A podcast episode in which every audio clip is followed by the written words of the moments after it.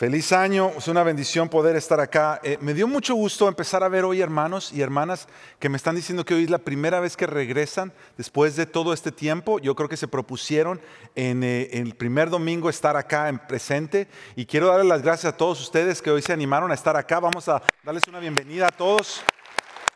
Mis hermanos que están allá arriba también, como siempre, una bendición verles y saludarles. Y los hermanos que nos están viendo desde otros lugares, ya sea aquí en el área de Chicago o en otras partes de, Latinoamérica, bienvenidos a este servicio. Ah, yo no sé tú, pero el Señor eh, preparó ya mi corazón para, para este, de este tiempo, solamente con la oración que tuvimos hace rato con el pastor Aníbal, eh, el tiempo de alabanza y oración que tuvimos con el equipo de alabanza. Eh, las palabras y aún la palabra que nos dirigió el pastor Jonathan a leer, Mira, yo, yo no sé tú, pero yo me decía, me sentía, Señor, estoy, estoy listo para comenzar este año, tengas lo que tengas ah, para nosotros. Así que esta mañana es, un privilegio para mí traer la, palabra de Dios hoy en el primer domingo del año. Y hoy estamos teniendo un mensaje a... Eh, singular, no es parte de una serie. El domingo próximo vamos a comenzar una serie, eh, el pastor Aníbal va a estar comenzando una serie de predicaciones basada en el, en el sermón del aposento alto, las últimas horas que Jesús pasó con sus discípulos, lo que les habló, lo que les enseñó. Y nos va a llevar varias semanas. Así que yo te animo a que si tú quieres, empieces a leer esa parte después de ah, Juan 13, 14, 15, 16, 17, empiézalos a leerlo. Ahora, no dejes de leer lo que estamos leyendo yendo como iglesia, eh, todos los días que el pastor Carlos nos está invitando a hacer. Eh, queremos como iglesia, queremos como iglesia aprender las lecciones del 2020 y comenzar este 2021 poniendo toda nuestra mirada, nuestra confianza en el Señor. Amén. Queremos hacer eso como iglesia. Entonces, hoy vamos a, mira, yo lo, lo estoy viendo de esta manera. Casi siempre cuando vamos a hacer algo en la mañana, tú haces tu devocional. El devocional es un tiempo con Dios que prepara tu alma para lo que viene, ya sea para tu día o si a veces tenemos algún evento en la iglesia o algún evento, no tenemos un servicio, pero tenemos un devocional. Y un devocional es, es un momento corto donde tú preparas tu alma para enfrentar lo que venga. Y la manera que yo quisiera invitarte a que vieras el mensaje de hoy es eso, es como un devocional para este año que viene. Ah, es que mi oración es que prepare tu alma, prepare mi alma y el, corazón de los que nos están viendo para este año 2021. Eh, el texto de hoy se encuentra en Jeremías capítulo 9 y vamos a leer dos versículos, versículos 23 y 24. Te voy a invitar a que lo busques en tu Biblia o que abras ahí tu dispositivo electrónico para que lo tengas a la mano. Hoy vamos a ver varios pasajes. Este va a ser nuestro pasaje con el cual vamos a comenzar, pero tenemos otros pasajes más que nos van a llevar en, la predicación de esta mañana. Te voy a invitar a que te pongas de pie donde estés, eh, aquí en, el santuario, nosotros aquí en iglesia, este tiempo del texto de la predicación acostumbramos a hacerlo de pie. Y así como lo hicimos hace rato, cuando el pastor Animal nos, nos guió en esta oración de rodillas, lo que decíamos es que queríamos que nuestro cuerpo físico esté eh, mostrando una actitud del corazón. Cuando nos arrodillamos, la actitud es nos humillamos ante la presencia de Dios. En este momento, la actitud es nosotros honramos la palabra de Dios. Por eso nos ponemos de pie y decimos, Señor, nos paramos y nos cuadramos delante de tu palabra. Porque tu palabra gobierna nuestra vida. Y por eso, por eso lo hacemos. Así que eh, Jeremías capítulo 9, versos 23 y 24. Dice la palabra del Señor. Así dice el Señor no se gloríe el sabio de su sabiduría, ni se gloríe el poderoso de su poder, ni el rico se gloríe de su riqueza.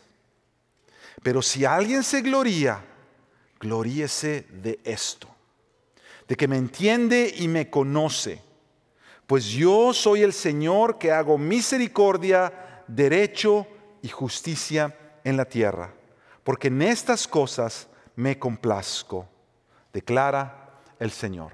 Vamos a orar. Padre, eh, gracias Señor por tenernos aquí. Gracias por traernos a este nuevo año y este nuevo ciclo en nuestra vida. Gracias Señor por tu amor, misericordia y fidelidad que están presentes hoy en la vida de tus hijos y en la historia de tu pueblo. Esta tarde, Señor, mi oración es que tú nos hables, que tú nos des una palabra fresca para este año nuevo Que nuestros corazones, Señor, este año demos fruto, fruto de tu obra en nuestra vida. Señor, nosotros queremos conocerte más y queremos amarte más. Habla, Señor, hoy a tu iglesia y el que tenga oídos para oír, que oiga. En el nombre de Cristo Jesús. Juntos decimos, amén. Gracias, iglesia. Puedes tomar tu lugar. Yendo al verso de una vez, mira lo que dice el verso 23. Vamos a repasar lo que leímos. No sé qué dice, gloríe el sabio de su sabiduría. Nota que el verso no dice que no debemos buscar sabiduría. Eso no es lo que dice el verso. El verso no dice que la sabiduría es mala. El verso lo que dice es que uno no debe de gloriarse en la sabiduría. Ahora mira el próximo línea. Ni se gloríe el poderoso de su poder. Una vez más, no te está diciendo que uno no debe buscar influencia o ejercer influencia en los demás o tener poder en el sentido de que tú sabes qué es lo que tienes, tus recursos y los manejas. Eso no te está diciendo que no lo debes hacer. Lo que te está diciendo es que no debes de gloriarte en ese poder. Y la próxima línea, ni el rico se gloríe de su riqueza. Una vez más, no está diciendo que las riquezas son malas, no está diciendo que tú no debes esforzarte por trabajar y tener más recursos o ahorrar los recursos que el Señor te ha dado. No te está diciendo que el dinero es malo ni que las riquezas son malas. Lo que está diciendo es que no debes de gloriarte. Entonces la clave aquí es gloriarse. Mira el verso 24. Porque si alguien se gloría, gloríese de esto lo que el profeta Jeremías está diciendo, no pongas tu gloria en esto, sabiduría, poder, riquezas. Si vas a poner tu gloria, si vas a gloriarte, si vas a enaltecerte o sentirte orgulloso de algo en la vida, debe ser que conoces al Señor. La palabra del Señor a través del profeta dice, no se gloríe. Si alguien se gloría, gloríese de esto, de que me entiende y me conoce. Otras versiones dicen de que comprende que yo soy el Señor y de que me conocen. Ahora nosotros no estamos en nuestra mente finita, no somos capaces de llegar a entender toda la magnitud de Dios, de comprender todos sus misterios. No es lo que está diciendo el verso, pero lo que está diciendo es que nosotros debe haber una predisposición del corazón para desear conocerle y que eso es lo más importante en la vida. Porque de eso se trata el gloriarse. Mira lo que dice el diccionario de la Real Academia Española acerca de gloria. Gloria es una palabra que tú vas a encontrar en toda la Biblia, es una palabra que cantamos mucho, es una palabra que escuchamos en los servicios, te damos a ti la gloria, Señor. Hoy cantábamos, la primera canción que hoy cantábamos decía, Dios, todo es para tu gloria. Y a veces hablamos mucho de la gloria, pero a veces no tenemos muy claro qué significa gloria y la gloria de Dios. Y si decimos que vamos a gloriarnos en Dios, ¿qué significa eso? El diccionario dice que gloria, número uno, es la reputación, fama y honor extraordinarios que resultan de las buenas acciones y grandes cualidades de una persona. Si me lo dejan ahí un momentito, déjenmelo ahí para que la gente lo medite.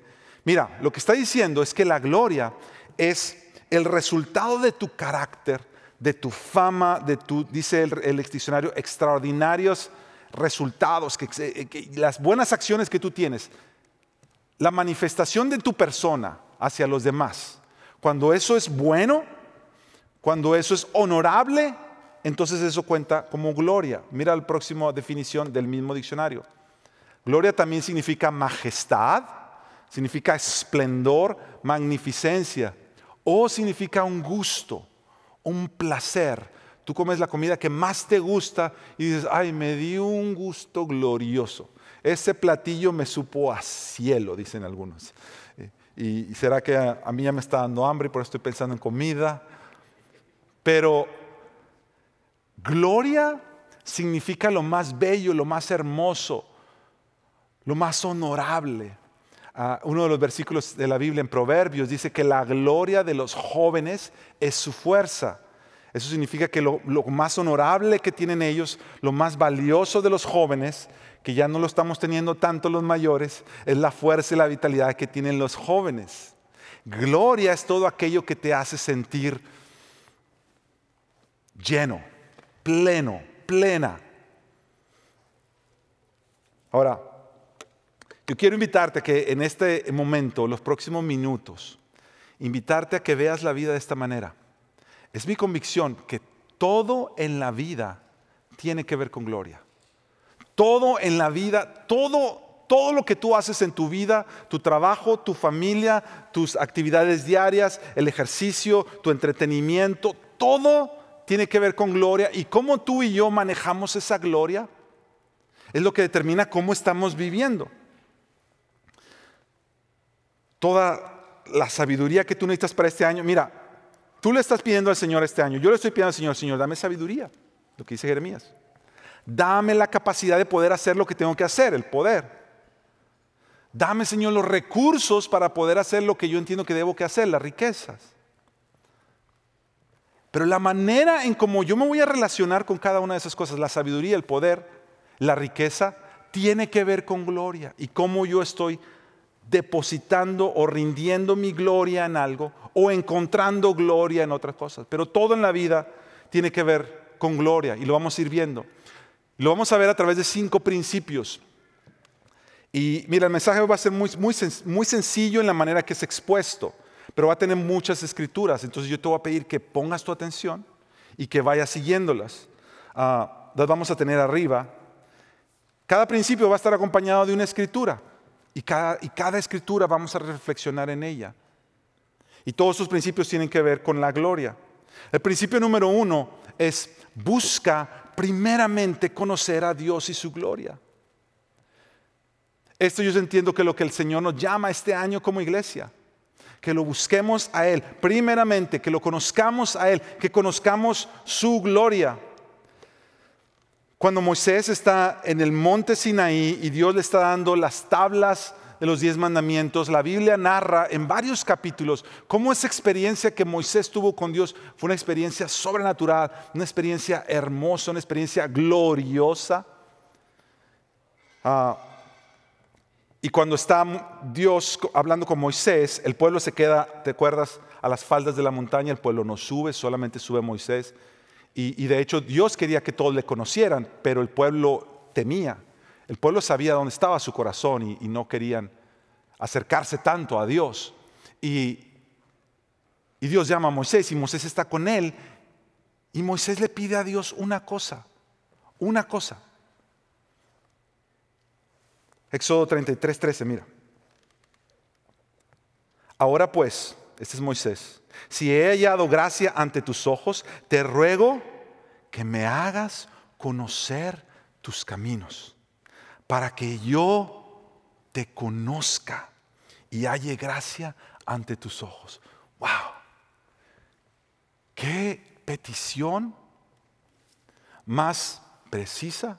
Señor, eso es lo que quiero conocerte a ti, conocer tus caminos. Una sola cosa. Yo me preguntaba, si, si yo tuviera a Dios enfrente y Él me dijera, pídeme una cosa, ¿qué yo le pediría? ¿Qué tú le pedirías a Dios si el comienzo del 2021 Él, se, él se, manifestara de alguna manera a tu vida y te dijera, pídeme lo que quieras? ¿Qué tú, le, ¿Qué tú le pedirías? ¿Qué yo le pediría? La vacuna, Señor, que ya me vacunen rápido. O, o mis papeles, yo no sé qué le pediríamos. Moisés dice, quiero conocerte, Señor. Y el resto del pasaje nos va a mostrar cómo Moisés tiene un encuentro con la gloria de Dios, literalmente.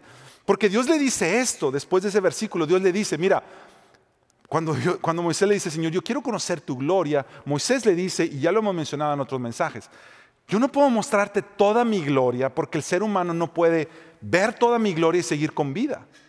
Es decir, nuestro, nosotros no estamos en nuestra en nuestra humanidad capacitados para poder experimentar toda la gloria de Dios. Entonces Dios le dice, nadie me puede ver y seguir con vida, así le dice eh, ese capítulo. Lo que le dice Dios es esto, mira, voy a pasar delante de ti y te voy a esconder en una parte de la montaña. Y tú vas a ver, la Biblia lo dice así, mis espaldas, que es una manera poética de decir, vas a ver parte de mí, vas a ver un, destello de quién soy. Y entonces eh, al otro día Moisés se prepara, Moisés está ahí en la montaña y sucede lo que vamos a leer ahora. Cuando Dios se acerca, se muestra su gloria, dice el versículo 5 del capítulo 34 de Éxodos. Dice, el Señor descendió. La gloria del Señor descendió en la nube y estuvo ahí con él, con Moisés, mientras éste invocaba el nombre del Señor. Se me hace hermoso ver ese versículo como Dios manifestaba su gloria al él estar invocando su presencia. Ese era como un encuentro. El Señor estaba teniendo compasión y misericordia de él y le iba a mostrar destellos de quién él es, de su carácter, de su gloria, mientras Moisés tiene actitud de estar invocando al Señor y decirle, Señor, yo estoy aquí porque quiero conocerte. Y mira el próximo versículo. Entonces pasó el Señor por delante de él, por delante de Moisés, y proclamó, el Señor, el Señor Dios, compasivo y clemente, lento para la ira y abundante en misericordia y verdad. Antes que vayamos al próximo verso, yo quiero que notes lo que está sucediendo ahí. Dios está proclamando. ¿Sí? Muchas veces cuando pensamos en ver la gloria de Dios, lo, pensamos como, un, como una emoción, como algo. Y claro que, claro que Dios va a impactar todo lo que somos. Dios impacta nuestras emociones, Dios impacta tu corazón la presencia de Dios es tan grande que impacta todo lo que tú y yo somos. Pero lo que la Biblia nos describe acerca de cómo Dios mismo está mostrando su gloria, Dios mismo está proclamando su nombre a Moisés y le está diciendo, este soy yo, este soy el Señor, lo que dijimos hace rato, todas las características de buena fama, de buena reputación de alguien se llegan a convertir en su gloria. Todo lo que Dios es manifestado hacia el ser humano, esa es su gloria. Y eso es lo que Moisés está viendo. Dios está proclamando esto del mismo y él está diciendo que él es este Dios compasivo, clemente, lento para la ira, abundante misericordia y verdad. Mira el verso 7, que guarda misericordia a millares. Dios sigue proclamando, el que perdona la iniquidad, la transgresión y el pecado, que no tendrá por inocente el culpable, que castiga la iniquidad de los padres sobre los hijos y sobre los hijos de los hijos, hasta la tercera y cuarta generación. Este es Dios. Mira, ahí termina, termina la cita, el quote de lo que Dios está hablando en generación. Todo esto es lo que Dios está diciendo acerca de sí mismo. Dios está revelando y proclamando su gloria, su nombre, quién Él es ante Moisés. Y ahora mira cómo responde Moisés ante eso, el verso 8. Moisés se apresuró, se apresuró a inclinarse a tierra y adoró. Porque la respuesta apropiada del ser humano ante la manifestación de la gloria de Dios es adorarle. De hecho, eso es adoración. Adoración es nuestra respuesta ante la gloria de Dios, ante quién Él es.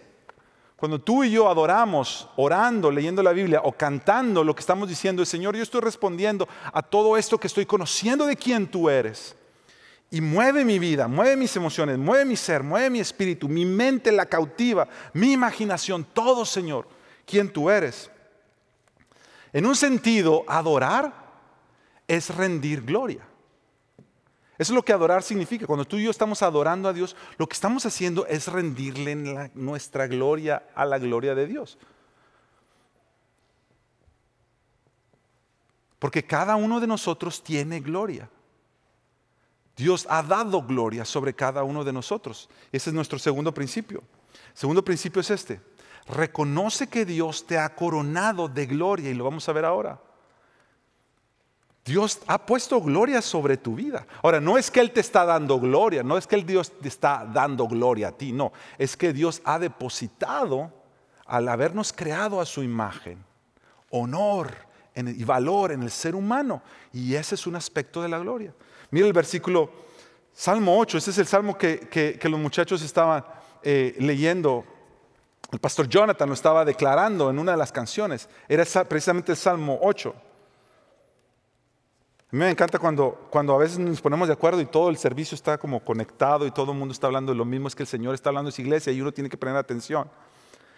Jonathan estaba proclamando el Salmo 8 y el Salmo 8 dice esto, ¿qué es el hombre para que te acuerdes de Él. El salmista le está diciendo a Dios, Señor, ¿quién soy yo? Y verso 5, sin embargo, al ser humano lo has, lo has hecho un poco menor que los ángeles. Nos has hecho menor que los ángeles, los ángeles tienen más gloria, pero al ser humano lo coronas de gloria y majestad. Cuando Dios crea al ser humano, la dice la palabra de Dios en Génesis que cuando Dios hace el ser humano, cuando lo vio, dijo, esto es, está muy bien. Y lo llama la corona de la, de la creación. Es decir, la gloria de Dios se manifiesta en toda la creación. En todos los lugares tú puedes ver ah, evidencias de quién es Dios, de su nombre, de su gloria, las grandes maravillas del mundo, cómo está diseñada la creación, cómo se manejan todos los ciclos del mundo. Pero en ningún lugar vas a ver tanto como en el ser humano, porque Dios nos crea a su imagen. Y dice este salmo que cuando Dios nos crea, sí nos hace menor que los ángeles. Nosotros no somos seres celestiales, somos seres humanos, pero Él nos corona de gloria. Y mira el próximo versículo, aquí es donde entendemos cómo, cómo es que nosotros mostramos esa gloria. Tú le haces señorear sobre las obras de tus manos, todo lo has puesto bajo sus pies. Lo que este versículo dice es que cuando Dios crea al ser humano, Él le da un mandato. Y Él le dice, cuando lo crea a su imagen y semejanza, multiplícate, da fruto, llena toda la tierra y gobiernala. Es decir, no va a haber otro ser en este planeta como tú. Tú tienes el mayor honor de todos los seres que aquí viven. Mira, yo cuando estaba leyendo esto me venía esto a la mente y estaba debatiendo si lo decía o no lo decía, pero siento en, la impresión en mi, en mi espíritu, en mi alma, que debo de decirlo.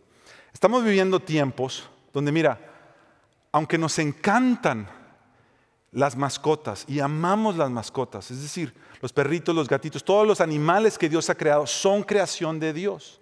Algunos los quieren más que otros. ¿ah? Aníbal dice amén, algunos más que otros. Pero todos son creación de Dios. Pero lo que estamos viendo en los últimos tiempos, estamos viendo al ser humano elevando el valor de los animalitos casi por encima de los mismos seres humanos. Y eso no es algo que viene de Dios, porque Dios no le dio esa honra, esa gloria a los animalitos. Si no los dio para que los cuidemos. Es parte de ese llamado, parte de enseñorearnos, parte de, de, todo lo puesto bajo nuestro cuidado y nosotros debemos administrarlos bien. Pero no al punto que estamos viendo, estamos viendo tiempos estamos viendo una generación donde cada vez más la vida del ser humano vale menos y cada vez más la vida de los animales vale más. Y tú puedes ver gente tratando a animalitos como no tratarían a un ser humano, mucho mejor y ese no es el diseño de Dios para nosotros. No estoy hablando de que no debes tener tus animalitos y cuidarlos y amarlos porque son compañía. Y en este tiempo han sido compañía para muchos y son una bendición. Pero nunca pueden ocupar el lugar de honra que Dios le ha dado al ser humano. Dios ha puesto gloria en ti. Esto también tiene que ver con cómo nosotros manejamos nuestra gloria. ¿Dónde estamos rindiendo nuestra gloria? Mi tarea es administrar su gloria. Mi tarea es administrar su gloria. Mira, si, cuando veíamos a Moisés, mi mayor llamado en el mundo es conocer a Dios.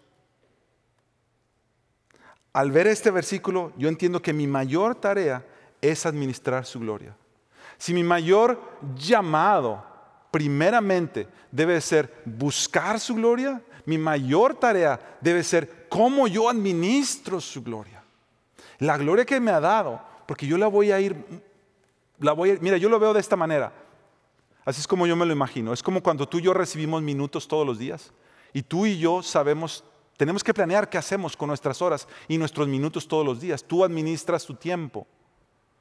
Yo he aprendido a ver lo mismo, pero con la gloria. Dios me ha dado capacidad y honor en mi vida.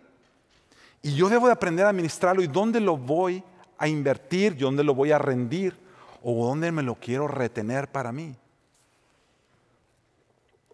Al final, saber administrar la gloria es la base de la adoración. Y profanar o mal administrar la gloria es la base de la idolatría. Saber administrar la gloria que Dios te ha dado propiamente es la base de, la adoración, porque lo, porque lo ponemos a Él en el lugar que Él merece y a nosotros en el lugar que nosotros merecemos y a la creación en el lugar que la creación merece. Pero mover eso, mal administrarlo o profanarlo es la base de la idolatría. Esto me lleva al tercer principio. Entiende que te convertirás en aquello a lo que le rindes gloria. Es decir, en, en aquello a lo que tú le estás dando tu gloria, tú estás depositando todo tu ser, tu deleite, lo más bello, en donde tú estás poniendo tu satisfacción primaria, la suficiencia, como cantábamos también hace rato cuando cantábamos Jesucristo basta, su suficiencia. Cuando nosotros pensamos que algo más aparte de Él y le ponemos, le, le depositamos sobre eso nuestra confianza plena, en ese momento estamos idolatrando eso. Porque solamente Dios puede y es capaz de recibir la gloria de todo. Porque Él sí puede sostener. Solo Dios puede recibir la confianza plena de todos nosotros. La suficiencia la puede tener Él porque Él sí es capaz y todopoderoso. Las demás cosas creadas no tienen ese poder. Y cuando nosotros las ponemos, nos volvemos idólatras. Y tú terminas, lo vamos a ver ahora en la escritura, convirtiéndote en aquello ante lo cual estás adorando. Mira, vamos a leer el Salmo 115. Y el Salmo 115 es un salmo que tiene que ver con gloria. Comienza el verso 1 con gloria. Y el verso 1 dice, no a nosotros, oh Señor, no a nosotros, sino a tu nombre da gloria por tu misericordia, por tu fidelidad. Versos 2 y 3 dice, ¿por qué han de decir las naciones? Mira, está, diciendo, ¿cómo es que vive el mundo? ¿Por qué han de decir las naciones, ¿dónde está ahora tu Dios? Ellos no conocen a Dios. Nuestro Dios, dice el pueblo de Dios, dice el salmista, está en los cielos. Él no era estatuas como en aquellos tiempos que tenían ídolos manifestados como estatuas. Nuestro Dios está en los cielos y Él hace lo que le place. Como el pastor Aníbal estaba diciendo hace rato, Dios es Dios y en el 2020 Dios es, fue Dios y en el 2021 Dios seguirá siendo Dios. Él es Dios. Verso 15, perdón, verso 4 del 115. Verso 4. Los ídolos de ellos, de las naciones del mundo, son plata y oro. Mira esto, obra de manos de hombre. Es decir, los seres humanos los hicieron, hicieron esos ídolos, hicieron esas estatuas. Ellos las hicieron. Así como Dios creó al ser humano, mira, mira, mira, préstame atención en esto. Así como Dios creó al ser humano a su imagen, cuando el ser humano crea algo, porque Dios nos ha dado la capacidad de crear, lo estamos creando a nuestra imagen. No lo estamos creando a imagen de Dios porque nosotros no tenemos capacidad de crear imagen de Dios, nosotros no somos Dios. Nosotros lo creamos a nuestra imagen. Se somete a nosotros. Todas las cosas que creamos se someten, nos sirven, toda invención, toda creación, toda ingeniería se somete a la obra del ser humano porque está creada a imagen de nosotros. Es lo que está diciendo el Salmo. El Salmo está diciendo que los ídolos de ellos son plata y oro, son obras de hombres, pero mira el verso 5 y 6. Tienen boca, no hablan. Tienen ojos y no ven. Tienen oídos y no oyen. Tienen nariz y no huelen. Estos son los ídolos. Verso 7. Tienen manos y no tocan. Tienen pies y no caminan. No emiten sonido alguno con su garganta. Presta atención en el verso 8. Se volverán como ellos los que los hacen y todos los que en ellos, ¿qué dice? Confían. Se volverán como ellos. ¿Qué significa eso? Que tienen ojos y no ven, tienen pies y no caminan. Una persona que deposita su gloria en donde no debe depositarla, termina idolatrando aquello ante lo cual está depositando su gloria y rindiendo su gloria y al final terminará como eso en este caso como los ídolos, sin ver para dónde van, sin caminar, sin poder hacer obras. Y mira, yo me he dado cuenta que esto está conectado en todas las áreas de nuestra vida. Todo lo que tú y yo nosotros hagamos tiene que ver con cómo tú estás enseñoreándote, gobernando, administrando lo que Dios te ha dado. Y cuando lo, lo manejamos mal, nuestro corazón ama y desea quedarse con gloria. En nuestra capacidad que Dios nos ha dado de crear algo. Imagínate, vamos a suponer que yo, vamos a suponer que yo hice esta mesa. Ustedes me conocen, yo, a mí me gusta crear, escribo canciones o hago diseños, lo que sea. Vamos a suponer, vamos a suponer que yo la diseñé. Esta creación, vamos a suponer que yo la hice para que sirviera un propósito. Y vamos a suponer que, ahora recuérdense, yo la estoy creando a mi imagen, me sirve a mí. Dios me creó a su imagen. Cuando yo creo esto, lo creo a mi imagen. Esto va a hablar de quién?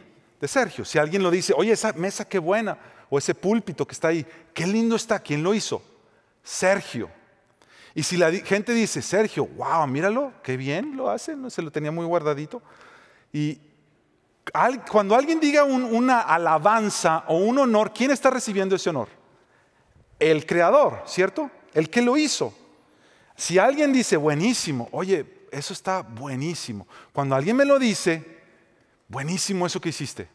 Mira, a veces nosotros usamos de, falsa humildad y falsa humildad es, no, no, tú cómo crees, no, eso fue cualquier cosa, yo eso no me lo hice como si nada, no es nada, no es nada.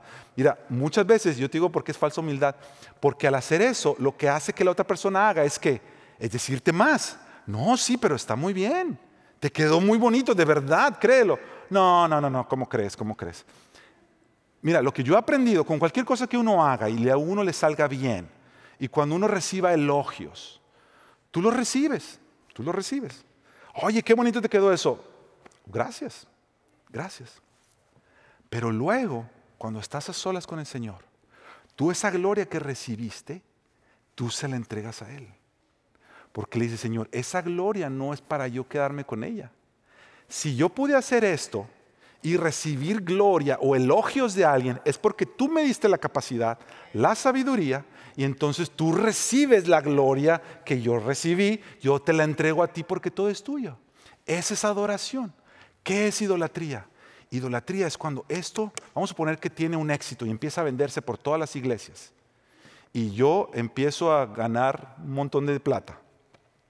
Gloria a Dios, empiezo a recibir lo que me manden. Y, esto empieza a provocar entonces en mí que mi corazón se levante y llega un momento que vamos a suponer, está uno de mis hijos y, se, y camina por aquí y lo tumba y se le cae y yo le digo, ah, ¿cómo puedes tumbar eso? No lo, tú no sabes que eso es lo que nos está dando. Llega un momento en el cual el ídolo se enseñorea de tu vida. Porque tú ya no lo posees eso te posee a ti. Esa es la base de toda la idolatría. Que tú estás rindiendo tu vida ante algo creado por el ser humano. Esa es la ironía del Salmo 115, que el salmista está diciendo, ellos lo hicieron, ellos les formaron los ojos, la nariz, la boca, hicieron esta estatua, lo llamaron un ídolo, lo pusieron ahí y luego se postraron a decirle, tú eres mi Dios, en ti pongo toda mi confianza imagínate la ironía, tú lo hiciste y ahora esto está controlando tu vida. Tú debías ser Señor sobre lo que tú estás haciendo, pero ahora eso te está controlando a ti. Y mira, el mundo hoy en día está lleno de ídolos. Porque quita este, esta mesa y pone alguna otra cosa en la cual tú encuentras tu satisfacción, tu gozo, tu significado. Y si tú no lo manejas propiamente, Dios nos ha llamado a honrar las cosas que Él nos da, claro que sí, a disfrutar lo que Él nos da. Porque quita esto y pon tu trabajo quizá. Quita esto y pon tu camioneta. Quita esto y pon tus estudios. Quita esto y pon tu familia, tus hijos.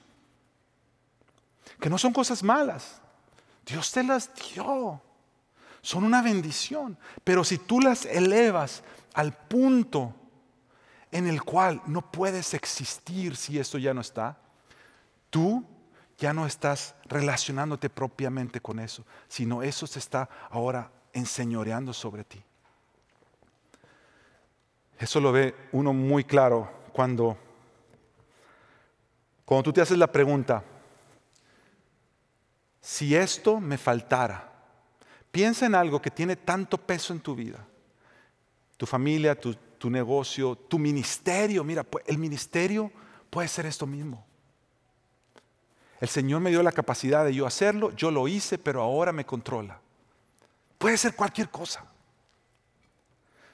La pregunta que tú te debes hacer es, si a mí me faltara esto, ¿pudiera yo seguir viviendo? Si a mí me faltara mi trabajo, ¿pudiera yo seguir viviendo? Si a mí me faltara la salud, ¿pudiera yo seguir teniendo ganas de vivir? Si a mí me faltara mi familia. Mira, tristemente nosotros hemos visto en estos meses pasados gente que ha perdido familiares. Y es lo más doloroso que yo me puedo imaginar. Pero la vida sigue adelante. Y si tú sientes que la vida ya se terminó, quizá es porque tenías a esa persona, aunque es una bendición, la tenías en un lugar que no debería estar. Donde si esa persona está ahí, se te acaba la vida. El único que puede ocupar ese lugar es Dios. Sí, amén. Amén. El yo decir, si yo no tuviera a Dios, ahí sí estoy perdido. Si yo no tuviera a Dios, ahí sí me, muero. No tengo nada. Si no tengo a Dios, no tengo nada. Él es el único que puede ocupar ese lugar. Todo lo demás se somete ante su gloria. Mira, vamos al, al punto número cuatro, al principio número cuatro. Recuerda que buscar nuestra gloria nos ciega ante su gloria.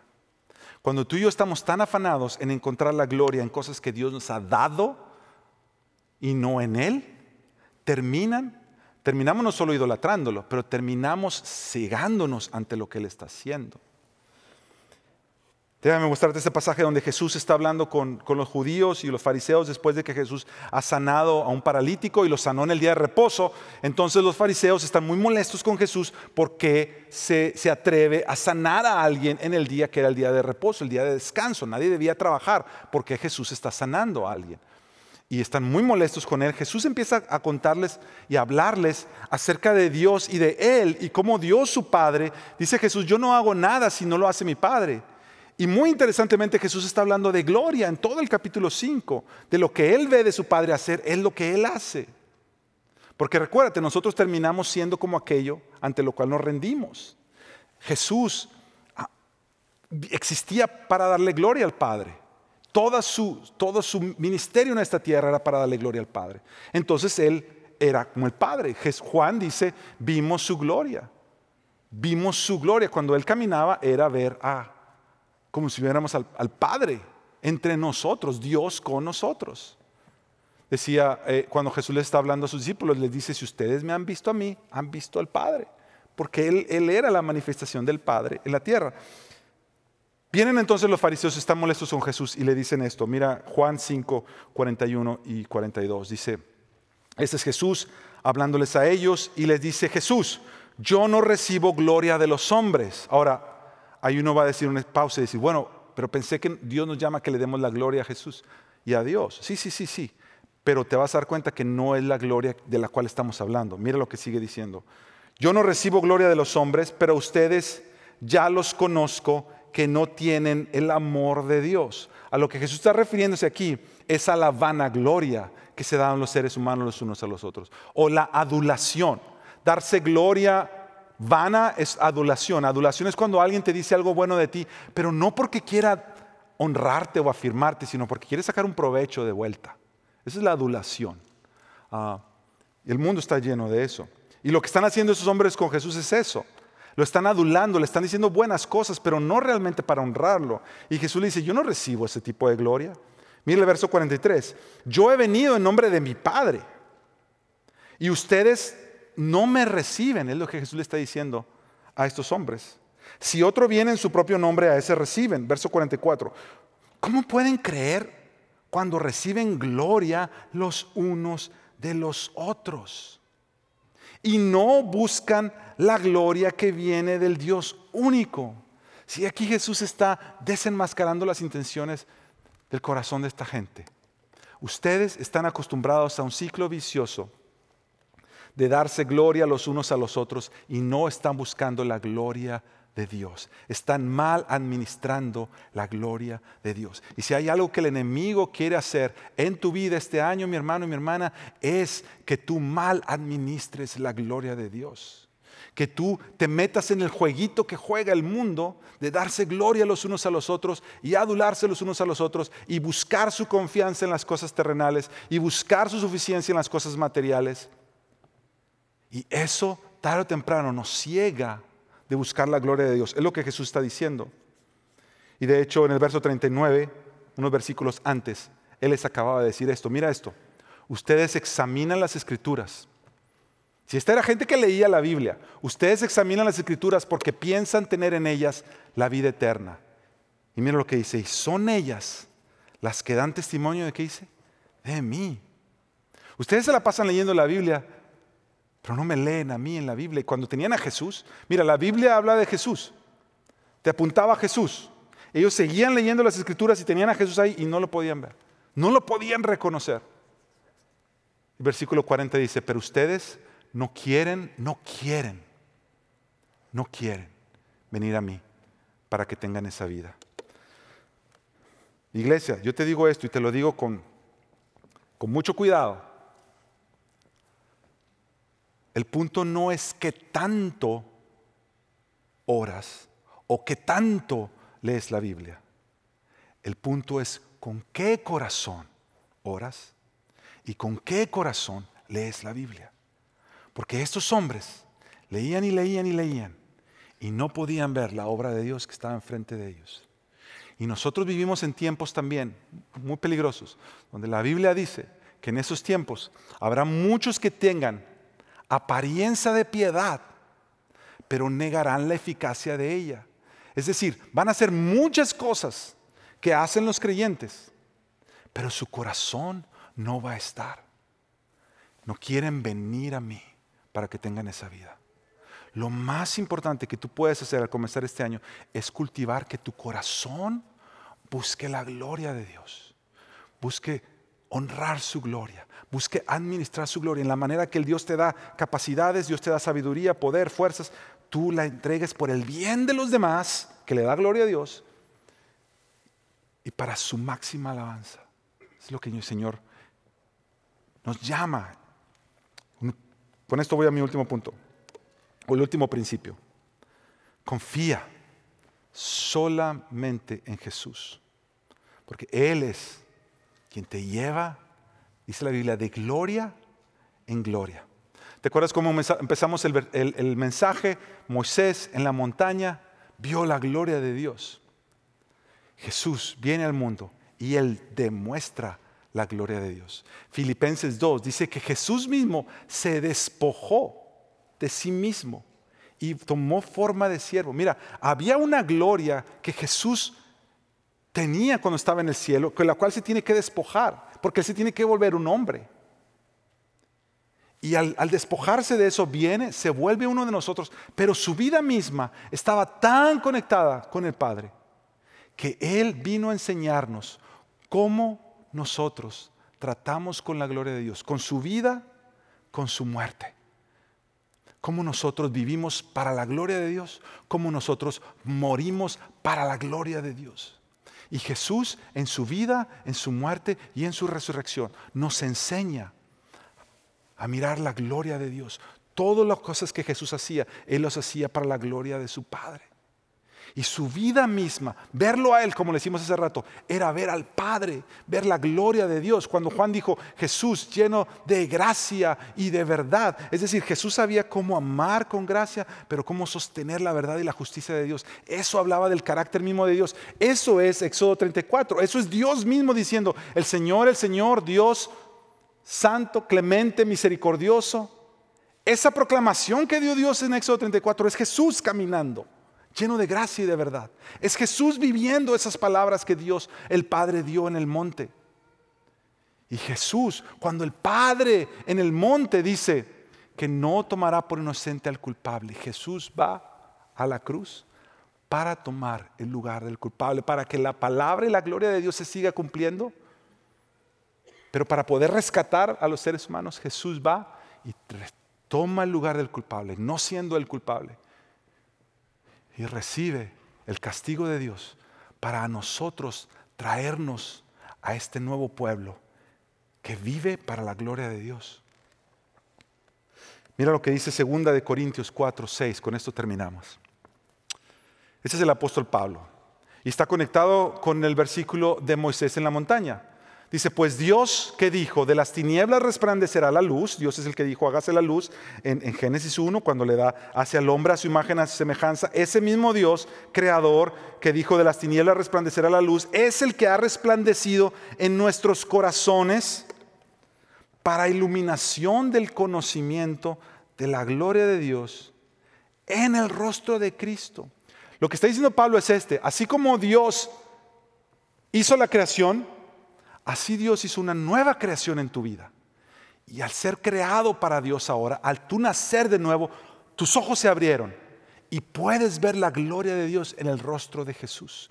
Contemplar a Jesús es contemplar la gloria de Dios. Y más adelante, ese mismo, en, en el capítulo anterior, perdón, 3.13 de 2 Corintios, mismo Pablo, hablando el mismo contexto, dice esto, no somos como Moisés cuando está en la montaña, que ponía un velo sobre su rostro para que los israelitas no fijaran su vista en él, en el fin de aquello que había de desvanecerse. Es decir, cuando Moisés está en lo que decimos hace rato, Éxodo 34, él baja resplandeciendo con la gloria de Dios, pero él se pone un velo para que la gente no lo viera. Algunos, algunos teólogos creen que él se puso ese velo porque él sabía que tarde o temprano ese resplandor se le iba a acabar se iba a desvanecer. Y él no quería que lo vieran, que ese, ese brillo se le iba acabando. Y lo que Pablo está diciendo aquí, dice que tú y yo no somos como Moisés que se ponía un velo. Al, al ver la gloria de Dios le resplandeció, pero iba a desvanecerse como Moisés. El verso 18 dice esto, pero todos nosotros, con el rostro descubierto, sin velo, contemplamos como en un espejo la gloria del Señor. Tú estás viendo la obra que el Señor está haciendo. Lo ves en tu vida, lo ves en, el rostro de Jesús, lo ves en todo su obra a tu alrededor. Estás contemplando su gloria y estamos siendo transformados en la misma imagen, la imagen de Dios, de gloria en gloria, como por el Señor, el Espíritu Santo. Al final, mis hermanos, al final, el propósito de Dios es que tú y yo, al ser creados para su gloria, vivamos nuestras vidas para su gloria. Eso no es posible si nosotros no tenemos a Cristo como la máxima gloria de nuestra vida. Pablo decía esto, decía, en nada yo habré de gloriarme, sino excepto en la cruz de Cristo. Porque ahí yo vi el amor de Dios, la compasión de Dios, su justicia, Cristo Jesús es mi mayor gloria. Y cuando, cuando Dios Padre nos llama como iglesia a vivir para Él en este nuevo año, en el 2021, tú y yo lo que queremos es decirle, Señor, yo quiero aprender, así hay gente que me da honor, elogios, alabanza, traer toda gloria a ti. Yo quiero aprender a relacionarme con todas las cosas, mi trabajo, mis relaciones, mi vocación, mi devoción, el ministerio, todo de la manera que tú quieres que yo me relacione, para que tú siempre seas el único que ocupa el lugar máximo. Y Señor, tu promesa es llevarme a mí, no solo como una experiencia que tuvo Moisés y se pasó, pero de gloria en gloria, es un caminar, es un caminar todos los días con Jesús, donde tú puedes experimentar su gloria, conocer su gloria, disfrutar su gloria, descansar en su gloria Saber que tu confianza no depende de nada de lo que tú y yo tenemos o hayamos creado o hayamos hecho. No en nuestra sabiduría, no en nuestro poder, no en nuestra riqueza. Y si lo recibimos, gloria a Dios. Pero no nos gloriamos en eso. Nos gloriamos en que lo conocemos a Él y conocemos su gloria. Vamos a orar. Padre, al comenzar este año, Nuestra oración, Señor, es que podamos vivir nuestras vidas para tu gloria. Que al nosotros, Señor, contemplar a Jesús, nos damos cuenta, Señor, que nada ni nadie se compara a Él. Y que nuestra suficiencia, nuestra satisfacción máxima, nuestra seguridad máxima, nuestro significado máximo, reposa en Él. Señor, queremos conocerte más este año y queremos conocerte más porque queremos amarte más, porque queremos aprender a vivir nuestras vidas más y más para tu gloria en Cristo Jesús. Amén.